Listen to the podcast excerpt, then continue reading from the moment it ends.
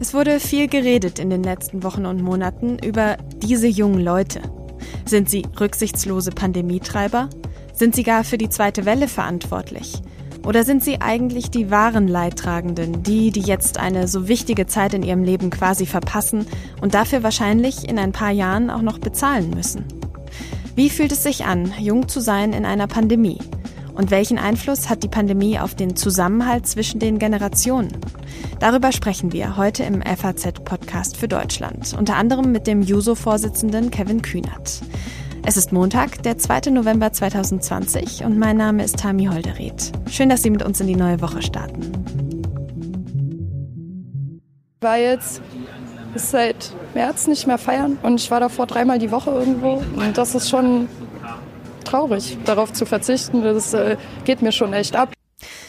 Das hat eine junge Frau namens Ida vor ein paar Wochen in Berlin dem ZDF gesagt. Der Clip, der wurde im Netz tausendfach geteilt und hat dort für scharfe Diskussionen gesorgt.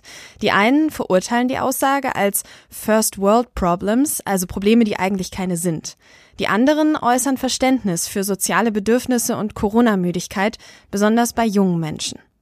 An dieser Diskussion sieht man vielleicht gut, wie weit die Gräben mittlerweile auseinanderliegen. Wie nehmen die jungen Menschen selbst das wahr? Das frage ich jetzt Richard Gamp. Er ist 17 Jahre alt, macht 2021 Abitur und ist Landesschülersprecher in Berlin. Hallo, Herr Gamp. Hallo, schönen guten Tag. Herr Gamp, wie ist denn die Stimmung unter Ihnen und Ihren Freunden jetzt gerade zu Beginn des zweiten Lockdowns? Naja, es verbreitet sich eine gewisse Unsicherheit, ähm, weil viele meiner Freunde stehen jetzt vor einem Abschluss im Abitur im nächsten Jahr. Ähm, bei vielen ist es nicht ganz sicher, wie es nach der Schule weitergeht, was da kommt. Ähm, viele sind relativ unsicher, ähm, wie es beruflich vielleicht aussehen wird. Ähm, natürlich privat ist auch eine gewisse Unsicherheit da. Viele spüren das bei ihren Eltern, ähm, dass es berufliche Probleme gibt ähm, in ihrem Umfeld, dass es vielleicht auch finanzielle Probleme gibt. Ähm, also das ist keine besonders schöne Stimmung, ähm, keine, wie man sich eigentlich wünschen würde. Hm. Und dazu kommen natürlich dann noch die sozialen Verzichte, die man gerade üben muss. Können Sie denn solche Aussagen wie die von Ida da im ZDF, die ich gerade zitiert habe, verstehen? Naja, klar, natürlich. Es ist immer hart, wenn wir die letzten Jahre, die letzten Jahrzehnte was gewohnt waren, was es jetzt so nicht mehr gibt. Mhm. Das ähm, ja relativ abstrakt ist, dass es das jetzt so nicht mehr gibt. Ähm, und deshalb, deshalb kann ich es schon verstehen, dass sich dann ein gewisser Frust ausbreitet. Aber ähm, zumindest in meinem persönlichen Umfeld merke ich, dass die Leute das akzeptieren und sehen, okay, es gibt leider in jetzt in dem Moment keine andere Möglichkeit, als das einfach durchzustehen und darauf zu hoffen, dass es eben Anfang nächsten Jahres oder Mitte nächsten Jahres besser wird. Ähm, das heißt, diese Erkenntnis hat sich ähm, in, zumindest in meinem persönlichen Umfeld schon breit gemacht. Ähm, andererseits gibt es ja auch viele Jugendliche, die sich da nicht dran halten. Ähm, und da denke ich, müssen wir als Gesellschaft noch mehr über die Probleme aufklären und auch zeigen, wie wichtig es ist, dass jetzt eben alle sich an diese Regeln halten, damit wir schnell durch die Krise durchkommen. Was vermissen Sie selbst denn am meisten jetzt aktuell? Schwierig zu sagen, weil es ganz viel ist, aber am meisten tatsächlich ähm, die sozialen Kontakte, einfach das Treffen mit Freunden, das Treffen mit der Familie, äh, vielleicht auch mal das Umarmen vom einen oder anderen. Ähm, das, das fällt schon schwer, dass das jetzt so nicht mehr da ist. Ähm, das kann auch durch digitale Sachen zumindest für mich nicht ersetzt werden. Also das, da merkt man es schon sehr, sehr stark. Und natürlich ähm, das Feiern gehen fehlt mir irgendwo auch. Ähm, also es ist schon, es sind schon deutliche Einschnitte, die jeder von uns da spürt. Vor allem ja auch nicht erst seit gestern. Die Pandemie, die ähm, begleitet uns ja jetzt schon einige Monate. Was hat Sie in den letzten Monaten denn besonders bewegt? Wie haben Sie die letzten Monate erlebt? Besonders bewegt hat mich ehrlich gesagt, ähm, dass auf einmal sich gezeigt hat, ähm, wie wir doch als Gesellschaft zusammenhalten können. Ähm, wurde ja viel über gesellschaftliche Risse und Spaltungen ähm, diskutiert in den letzten Jahren, aber in dieser Extremsituation hat sich eben gezeigt, dass wir alle gemeinsam dieses Problem lösen können, dass wir solidarisch sein können miteinander. Ähm, und das fand ich ganz, ganz toll. Ähm, das hat sich eben gezeigt. Aber es hat eben auch gezeigt, dass häufig die Schwächeren in der Gesellschaft hinten runterfallen. Also besonders Kinder, die beispielsweise zu Hause keine soziale Unterstützung bekommen ähm, und dann im Lockdown zu Hause lernen müssen, da eben nicht so richtig lernen können, weil sie, wie gesagt, keine Unterstützung haben, nicht die Mittel haben, dass die dann eben die Probleme haben. Und da denke ich, müssen wir als Gesellschaft noch mehr machen. Diese Kinder, ähm, die müssen uns besonders eben noch mehr kümmern, damit uns da eben keiner hinten runterfällt. Mhm. Und besonders die jungen Menschen, also ihre Generation, die gilt ja gerade häufig als Buhmänner, sag ich mal, als die, die sich nicht an die Corona-Regeln halten und damit die Pandemie praktisch befeuern. Wie sehen Sie das? Ist das gerechtfertigt? Haben Sie das in Ihrem Umfeld auch so wahrgenommen oder ist das doch ganz anders? Also erstmal, erstmal möchte ich dringend davon abraten, dass man einer ganzen Generation oder einer ganzen Altersgruppe ähm, so pauschal etwas zuschreibt oder unterstellt. Ähm, es ist zumindest nach meiner subjektiven Einstellung festzustellen, ähm, dass ähm, der Großteil der Jugendlichen sich sehr, sehr stringent an diese Maßnahmen hält, ähm, sehr rücksichtsvoll ist, sehr vorsichtig ist. Ähm, aber es gibt eben einige wenige, vielleicht 20, vielleicht 30 Prozent der Jugendlichen, die sich nicht daran halten. Und diese ähm, sind dann eben ein sehr hohes Infektionsrisiko und fallen auch in der öffentlichen Wahrnehmung natürlich auf. Und deshalb denke ich, dass man auf diese Gruppe insbesondere zugehen muss und denen eben vermitteln muss, wie wichtig es ist, dass sie sich jetzt auch dran halten, dass sie jetzt auch mitmachen, weil eben diese Gefahr besteht und weil diese Gefahr ja auch für uns alle, jetzt nicht nur gesundheitlich, sondern auch wirtschaftlich, auch sozial, auch politisch extreme Auswirkungen hat. Ähm, und deshalb denke ich, dass da noch ein Stückchen Arbeit für uns als Gesellschaft äh, auf uns zukommt. Und wie kann man die, die sich noch nicht an diese Regeln halten, erreichen? Haben Sie eine Idee? das ist, das ist wahrscheinlich die eine Million Euro Frage, aber ich denke, dass man ganz viel, dass man ganz viel ähm, tatsächlich über Aufklärung machen kann. Also wirklich zu erklären, okay, so passiert das mit dem Virus. In die Schulen zu gehen, wo die Schüler jetzt noch sind ähm, und ihnen da eben zeigen, okay, das sind die Gefahren. Ähm, das hat euer Handeln vielleicht für Folgen. Also zum Beispiel diese Grafiken mit, ja, wenn man sich so und so viele äh, Leute trifft, gibt so und so viele Infektionsmöglichkeiten und dass das eben sehr stark ansteigt, je mehr Leute man sich trifft, dass man sowas zeigt, dass man eben dann auch äh, wirklich konkrete Fälle mit einbezieht. Also jemanden, der halt wirklich nähere Angehörige verloren hat durch Corona. Jemanden, der halt wirklich sieht, äh, wie beispielsweise seine Existenz äh, auf einer wirtschaftlichen Ebene zerstört wird durch Corona. Also dass man wirklich zeigt, das sind die Folgen und ihr könnt was dagegen tun. Äh, wenn man da wirklich so auf die Jugendlichen zugeht, denke ich, kann man die meisten, ähm, auch von denen, die jetzt vielleicht noch zweifeln oder jetzt sich noch nicht an die Maßnahmen halten, äh, erreichen. Jetzt haben Sie zu Beginn unseres Gesprächs schon von Zukunftssorgen erzählt, von ähm, Ihren Mitschülern und Freunden, die eben solche Sorgen haben. Wie blicken Sie denn auf die nächsten Jahre? Kommt da jetzt überhaupt Vorfreude aufs Abitur, vielleicht auf eine Ausbildung, auf ein Studium auf oder wird es überlagert von Sorgen tatsächlich? Naja, ich denke, das Abitur wird bei den meisten im Moment als große Belastung angesehen, weil einfach im letzten halben Jahr ähm, extrem viel Unterricht ausgefallen ist und im Abitur ja alle Semester drankommen. Dazu kommt eben auch die Sorge, ähm, viele Jugendlichen haben die Statistiken gesehen äh, bezüglich derjenigen, die keinen Job finden, wenn sie aus dem Studium kommen, wenn sie aus der Schule kommen. Das macht jetzt auch nicht besonders Vorfreude, wenn man solche Statistiken sieht ähm, und da auch die Geschichten hört. Ähm, deshalb denke ich, dass da schon ähm, jetzt nicht vielleicht Angst, aber schon eine gewisse Vorsicht ähm, oder eine gewisse Zaghaftigkeit bei vielen aufkommt. Ähm, natürlich ist den meisten klar, dass dieses Virus auch irgendwann wieder weggehen wird, dass wir das überstehen werden, wenn wir jetzt durchhalten. Ähm, aber ähm, ich denke, die, die positiven Erwartungen auf die Zukunft haben sich deutlich, haben sich deutlich gehemmt in den letzten Monaten. Vielen Dank, Richard Gamp. Er ist Landesschülersprecher in Berlin. Und gerade die Jugend ist es, an die wir jetzt auch appellieren müssen, lieber heute auf ein paar Feten und Feiern und Partys zu verzichten, um morgen und übermorgen gut leben zu können. Das hat Angela Merkel Mitte Oktober gesagt. Und sie ist nicht die Einzige, die in den letzten Wochen das Bild von egoistischen und unvernünftigen jungen Menschen geprägt hat. Aber stimmt dieses Bild? Jemand, der sich schon intensiv mit der Situation und den Einstellungen junger Menschen in der Corona-Krise befasst hat, ist Markus Spittler. Er ist Politikwissenschaftler am Wissenschaftszentrum Berlin für Sozialforschung und er war an der kürzlich erschienenen TUI-Jugendstudie 2020 beteiligt. Die hat die Einstellungen junger Deutscher zu Corona untersucht. Hallo, Herr Spittler. Guten Tag. Herr Spittler, haben Ihnen Ihre Erkenntnisse über junge Menschen in der Pandemie eher Hoffnung gemacht oder Sie eher desillusioniert? Ich würde sagen, der, das Verhältnis, das Jung und Alt gerade jetzt in der Corona-Pandemie zeigen, ist ein brüchiges Verhältnis. Und zwar in dem Sinne, dass wir junge Erwachsene haben, die schon angeben, sich an die Corona-Maßnahmen zu halten und das dann doch auch zu einem überraschend hohen Ausmaß.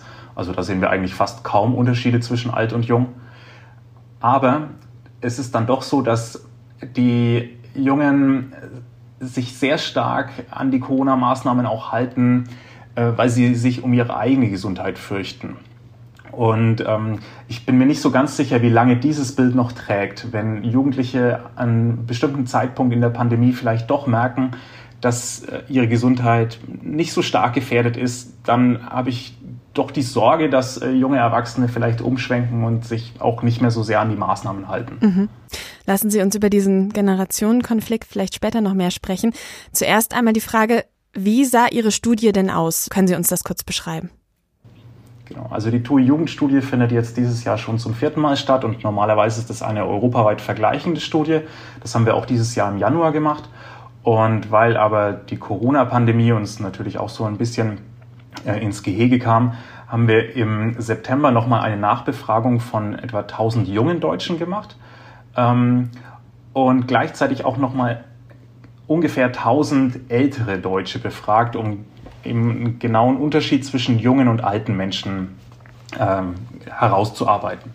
Dann sprechen wir über die Ergebnisse. Was beschäftigt denn die jungen Menschen aktuell vor allem?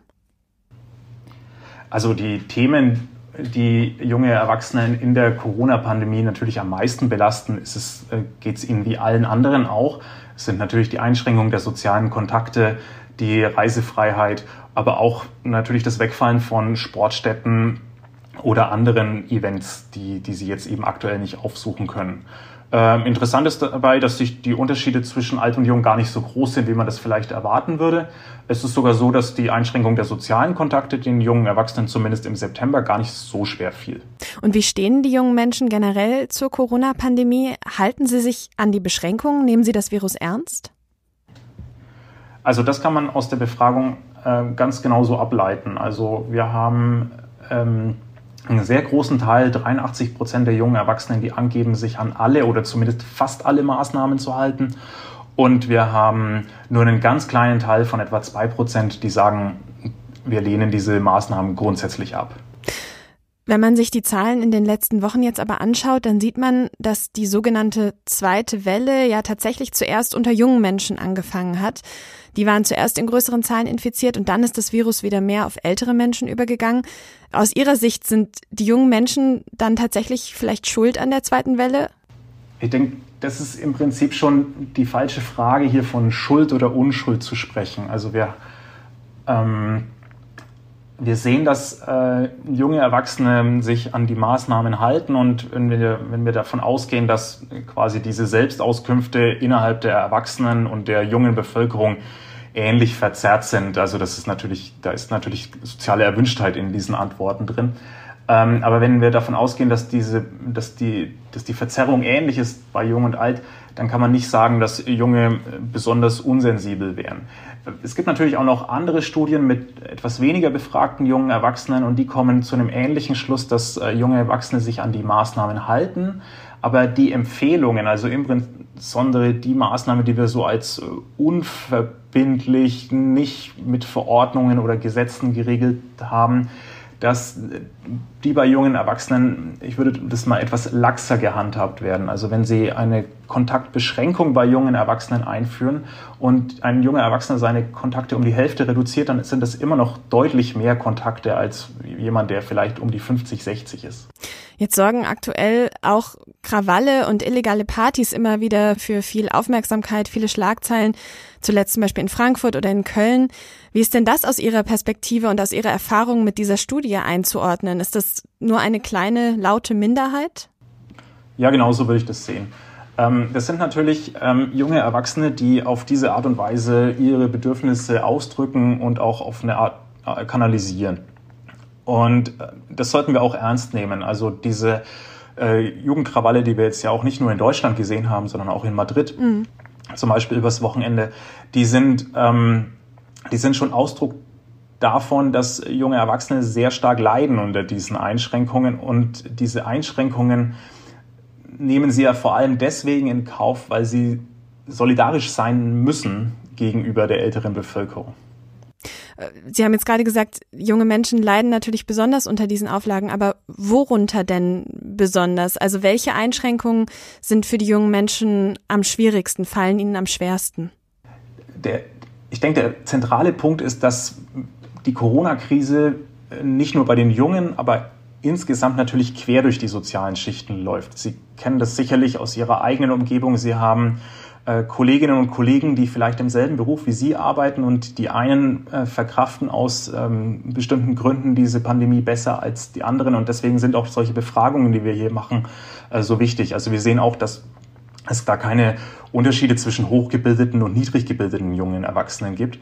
Und deswegen würde ich gar nicht so sehr den, äh, den Fokus darauf legen, wo denn die schwersten Einschränkungen sind, denn das sind die sozialen Kontakte, aber die betreffen uns alle auf eine gewisse Art und Weise, sondern es sind eher so die, die Unterschiede im, im, im Kleineren. Und da würde ich zum Beispiel auf, ähm, auf das gute Drittel der Jugendlichen, die noch zur Schule gehen, die sagen, dass sie Probleme mit dem Home, Homeschooling haben. Ja? Und wir haben auch Vergleichszahlen für die Erwachsenen und da sind das dann eben nur 6 Prozent. Also dieser doch starke Unterschied zwischen der, der Problem beim Homeoffice, das bei den Erwachsenen dann doch nicht so stark ausgeprägt ist im Vergleich zu den Schülern, das wäre zum Beispiel, auf was man ein Augenmerk legen müsste. Und dann sind es natürlich äh, insbesondere in Europa, aber auch hier in Deutschland die ökonomischen Einschränkungen.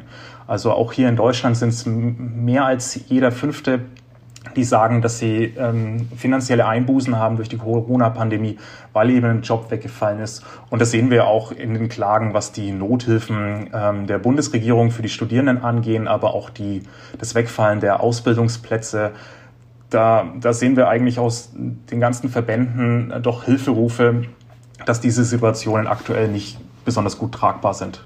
Wenn wir jetzt aber nochmal auf diese Krawalle, diese illegalen Partys, Feiern schauen, das sorgt ja immer für viel mediale Aufmerksamkeit, dass äh, den jungen Menschen das Feiern fehlt, die Partys fehlen und Erwachsene darüber nur den Kopf schütteln, sage ich jetzt mal. Ist das aber aus sozialwissenschaftlicher Perspektive auch verständlich, dass vielen jungen Menschen eben gerade diese Art von sozialen Kontakten fehlt?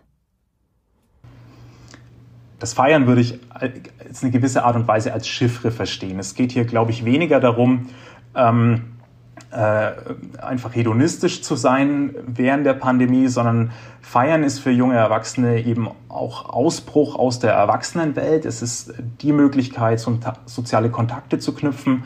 Es ist, äh, Feiern findet in der Gruppe statt. Das heißt, man findet dort seine Rolle auch in der Gruppe. Das ist ganz wichtig für die Entwicklung von Selbstwertgefühl. Und das hat eigentlich ähm, weniger mit Alkoholkonsum zu tun, sondern viel eher was mit Stressreduktion und äh, Selbstfindung. Ist der Umgang dann mit Corona also tatsächlich eine Art Generationenfrage, die Älteren gegen die Jüngeren? Ja, so könne man die wahrnehmen und so nehmen es die jungen Menschen aber äh, nicht wahr. Und das, äh, denke ich, ist auch ähm, ganz wichtig aktuell, denn ähm, grundsätzlich nehmen vor allem junge Deutsche, das zeigt dann doch der europaweite Vergleich, äh, denken junge Deutsche, dass der Generationenkonflikt äh, vergleichsweise stark ist. Wir haben in Deutschland natürlich die älteste Bevölkerung in Europa und wir haben ähm, eben nicht nur durch die Corona-Pandemie, sondern auch durch Fridays for Future, aber auch durch die ähm, Einstellungen, die wir so in der Flüchtlingskrise gesehen haben, ähm, schon sehr starken, äh, sehr stark politisierten Generationenkonflikt aktuell. Ähm, und ich würde doch stark davor warnen, dass man die Corona-Krise als einen Konflikt zwischen alt und jung wahrnimmt. Mhm. Äh, denn das zeigen ja die Ergebnisse der Studie, dass die jungen Erwachsenen sich doch an die Maßnahmen halten und auch gewillt sind und das auch gerne aus Solidarität tun. Und dass die Linie doch, so wie das die Familienministerin gesagt hat, eher zwischen den Vernünftigen und den Unvernünftigen verläuft und weniger zwischen ähm, Jung und Alt. Jetzt sprechen Sie gerade schon die Familienministerin an. Fühlen sich die jungen Menschen denn genügend berücksichtigt, genügend gesehen von der Politik? Was sind da Ihre Erkenntnisse? Das Thema Generationengerechtigkeit beschäftigt uns schon länger. Und deswegen haben wir auch Vergleichszahlen von vor der Krise. Und da sehen wir, dass sich das Verhältnis zwischen den Generationen oder wie junge Erwachsene glauben, dass Politikerinnen und Politikerinnen vor allem das, das Interesse junger Generationen im Blick haben, dass sich das nicht sehr verschlechtert hat durch die Corona-Pandemie. Das kann man nicht sagen. Es ist, hat sich etwas verschlechtert, aber nur geringfügig. Was man aber sagen kann, ist, dass eben dieses Verhältnis in Deutschland grundsätzlich schon sehr schlecht war, auch schon zu Beginn der Pandemie. Lassen Sie uns zum Abschluss nochmal in die Zukunft blicken. Ist denn schon absehbar, welche langfristigen Folgen diese Krise für die junge Generation haben könnte? Ich denke, aktuell haben wir es ähm, noch sehr stark in der Hand, ähm, wie junge Erwachsene durch die Corona-Pandemie kommen. Ähm, in Deutschland haben wir vor allem wirtschaftlich ja immer noch eine sehr gute Ausgangssituation für junge Erwachsene. Also die Jugendarbeitslosigkeit ist niedrig, aber auch hier mehren sich dann doch die Hinweise, dass Ausbildungsplätze weggefallen sind, junge Erwachsene sogar Ausbildungen abbrechen mussten, weil mhm. ihre Beschäftigungsverhältnisse nicht weiterliefen. Und in Europa sehen wir doch schon sehr stark, dass gerade die Jugendarbeitslosigkeit, die abgefallen ist äh, nach der Wirtschafts- und Finanzkrise, dass die wieder am Steigen ist. Ähm, ganze drei Prozentpunkte und damit auch stärker als in der Erwachsenenbevölkerung. Und ähm, wenn Sie mich fragen, was sind die langfristigen Folgen, dann sind eben genau solche Krisen wie die Wirtschafts- und Finanzkrise von 2008, ähm, 2009 äh, eigentlich ein guter Vergleichswert, weil sie dann doch ähm, die Lebensbiografien von jungen Erwachsenen in der Hinsicht stark beeinflusst hat, dass sie einfach ähm, zentrale Entscheidungen weiter nach hinten in der Lebensphase verschoben haben. Also junge Erwachsene werden immer älter, äh, bis sie heiraten, Kinder kriegen, ein Haus kaufen, eine Wohnung kaufen, äh, wenn sie überhaupt jemals diese, ähm, ich sag mal, äh, Lebensziele erreichen. Mhm. Also wir sehen solche Verschiebungseffekte. Ja. Vielen Dank für diese Einschätzung, Markus Spittler. Es scheint also nicht immer zu funktionieren, dass alle Menschen, egal ob jung oder alt, in dieser Krise gleichermaßen erreicht und mitgenommen werden. Wie kann die Politik es also schaffen, junge Menschen in der Pandemie besser einzubinden? Und was muss jetzt passieren, um die Situation zu verbessern und der jungen Generation eine Perspektive für die Zukunft zu geben? Das frage ich jetzt den Juso-Vorsitzenden Kevin Kühnert, übrigens Jahrgang 89 und damit 31 Jahre alt. Hallo, Herr Kühnert. Hallo und schönen guten Tag. Herr Kühnert, Pandemietreiber oder die wahren Leidtragenden? Wie nehmen Sie denn die jungen Menschen gerade wahr? Ja, die Wahrheit ist wahrscheinlich, dass beides ähm, richtig ist. Denn ähm, wenn man von sich weiß, so wie ich das tue, dass es äh, ein pauschales Urteil über eine ganze Generation geben kann, dann gilt das in beide Richtungen. Dann sind junge Menschen weder die Treiber der Pandemie, noch sind sie alles Unschuldsengel, die sich minutiös jeden Tag an die Maßnahmen halten, sondern sie sind, äh, sind ja Millionen, ähm, ein Querschnitt durch die Gesellschaft, so wie wir alle. Natürlich gibt es diejenigen, die gedacht haben, wenn die Clubs zu haben, dann kann man das Partygeschehen auch nach Hause verlagern. Das ist aber nach meiner Wahrnehmung nicht die Mehrheit. Und auf der anderen Seite stehen diejenigen, die vielleicht ihren Ausbildungsplatz verloren haben, die ihren Studijob verloren haben und jetzt nicht wissen, wie sie finanziell über die Runden kommen. Das alles gehört zu dem Bild dazu, was man bekommt, wenn man sich Lebenswirklichkeiten von jungen Menschen in der Corona-Pandemie anguckt. Jetzt wirkt es ja gerade ein bisschen so, als würden sich die Generationen aber gegenseitig nicht mehr wirklich verstehen. Ältere Menschen wünschen sich mehr Rücksichtnahme, junge Menschen fühlen sich vielleicht zu Unrecht verurteilt. Wie lässt sich denn da vermitteln? Wie lässt sich dieser Konflikt entschärfen? Ich glaube, dass diese Debatte sehr stark von außen aufgedrängt wird und ähm, gar nicht so sehr in den Generationen geführt wird. Also wir erinnern uns ans Frühjahr, da kam ja sehr lautstark die Forderung, sie kommen auch immer wieder, man müsse nur die Risikogruppen, ähm, und das sind über 20 Millionen Menschen, schützen. Äh, hinter dem Begriff schützen verbirgt sich dann meistens, sie sollen isoliert werden, damit für alle anderen das Leben weiterlaufen kann. Ich habe aus meiner Generation, wenn ich das jetzt mal so sagen darf, sehr wenige gehört, die das befürwortet haben, weil die wissen ja, es geht nicht um irgendwelche alten Menschen, sondern es geht auch um ihre Eltern und Großeltern, um die Nachbarinnen und Nachbarn. Stattdessen gab es Einkaufshilfen und ähnliches. Und äh, andersrum erlebe ich auch bei vielen Älteren, dass sie sagen, ähm, jungen Menschen soll auch das ähm, vergönnt sein, was ich in meiner Jugend erlebt habe, eine Phase, in der ich mich ausprobieren kann. Also ich, ich erlebe eigentlich schon sehr viel, ähm, sehr viel Differenzierung, aber dafür müssen wir uns jetzt auch alle ein bisschen am Riemen reißen und müssen uns zum Beispiel darauf einlassen zu sagen, wenn wir so einen Lockdown-Light haben wie jetzt im November, dann kann nicht für einzelne Bevölkerungsgruppen, können dann nicht Ausnahmen verhandelt werden. Das funktioniert nur, wenn sich alle dran halten und wenn nicht jeder sagt, nach dem St. Florians-Prinzip gr grundsätzlich schön und gut, aber bitte nicht bei mir, denn ich habe einen guten Grund. Und da sind wir alle charakterlich gefragt, uns jetzt ein bisschen am Riemen zu reißen im Moment. Jetzt haben wir gerade gehört im Gespräch vorher, dass viele junge Menschen den Eindruck haben, Politikerinnen und Politiker würden ihre Interessen nicht ausreichend berücksichtigen, nicht ausreichend genug zuhören. Stimmt dieser Eindruck Ihrer Einschätzung nach? Ja, das finde ich stimmt auf jeden Fall. Und zwar nicht, weil Politikerinnen und Politiker alles ignorante Leute sind, sondern weil die Stimmen der jungen Generation seit vielen Jahrzehnten schon in der Politik fehlen, weil Politik ein Geschäft für eher ältere Menschen in unserer Gesellschaft ist.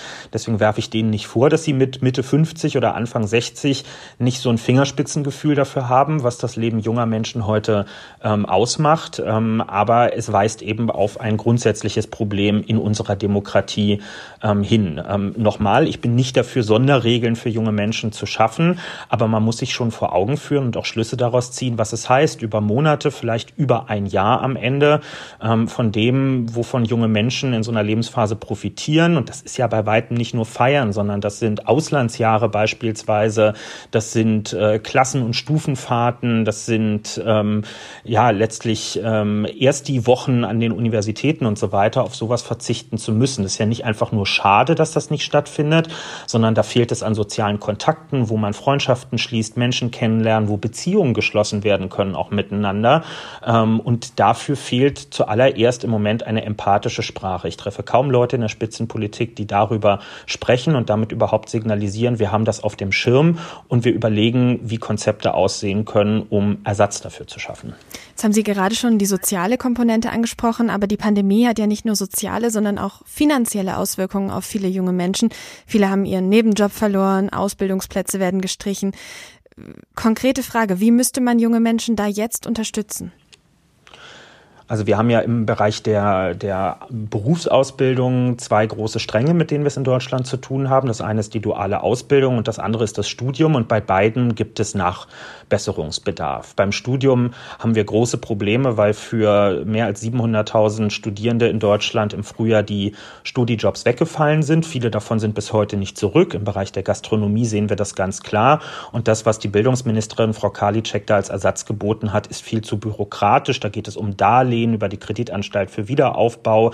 Die werden verzinst, wenn sie nach einem Jahr nicht zurückgezahlt sind. Das geht total an der Lebenswirklichkeit vorbei. Hier geht es darum, dass das BAföG jetzt unbürokratisch geöffnet werden muss. Das heißt, es muss elternunabhängig ähm, gemacht werden und ähm, es muss damit eben auch von einer schnellen Rückzahlung ähm, befreit werden. Das ist der eine Punkt. Und bei der dualen Ausbildung, wo wir aktuell, die ganz genauen Zahlen kennen wir noch nicht, aber über zehn Prozent Verlust an Ausbildungsplätzen zu beklagen haben, müssen wir uns über eine Ausbildungsplatzgarantie unterhalten, wo der Staat einspringen muss, dort, wo auf dem freien Ausbildungsmarkt keine Ausbildungsverhältnisse im Moment angeboten werden können. Da würde ich mir jetzt eine schnelle Reaktion wünschen, denn es wird im nächsten Jahr im Sommer mit Beginn des nächsten Ausbildungsjahres noch lange nicht vorbei sein. Wir werden auch Nacheffekte nach Corona haben.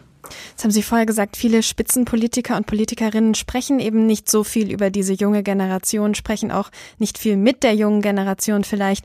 Fehlt da vielleicht auch einfach eine gewisse Lobby? Alle Interessen müssen in einer Demokratie abgewogen werden. Und dazu gehört eben, dass diese Interessen auch überhaupt repräsentiert sind in Parlamenten. Ich meine, im Moment hören wir die Rufe ganz stark, die Corona-Maßnahmen müssen stärker in den Parlamenten diskutiert werden, weil das Parlament natürlich auch so ein bisschen das nationale Wohnzimmer ist, in dem stellvertretend für alle Diskussionen geführt werden.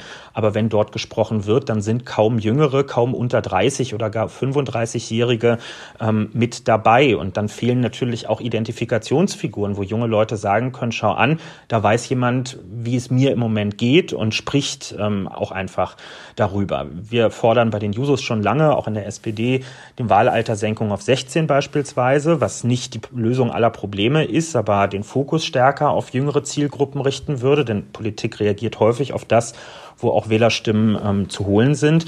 Aber es geht auch darum, dass das nächste Parlament, der nächste Bundestag jünger ähm, durchmischt sein muss. Und klar, ähm, junge Menschen sind auch gefragt, sich selber noch besser zu organisieren, ähm, ob das in Gewerkschaften beispielsweise der Fall ist oder anderswo. Ähm, das sind ähm, große Verbände, die können auch die Stimme erheben für junge Menschen. Aber die Voraussetzung ist, dass man sich da auch selber einbringt. Das heißt, die Message geht auch an uns selbst als Jüngere. Wir müssen aus dieser Ego-Gesellschaft, in die, die wir ein bisschen auch reingeboren worden sind, müssen rauskommen und erkennen, dass sich zusammenschließen, sich organisieren ähm, eine Voraussetzung ist, wenn man in der Demokratie Interessen durchsetzen möchte. Vielen Dank für das Gespräch, Herr Kühnert. Eine große Solidarität über die Generationen hinweg und gegenseitiges Verständnis für die verschiedenen Bedürfnisse des jeweils anderen, egal ob jung oder alt. Das brauchen wir wahrscheinlich für die nächsten Wochen und Monate in dieser Pandemie ganz dringend. Das war der FAZ-Podcast für Deutschland heute am 2. November 2020. Mein Name ist Tami Holderried und ich wünsche Ihnen eine gute Zeit.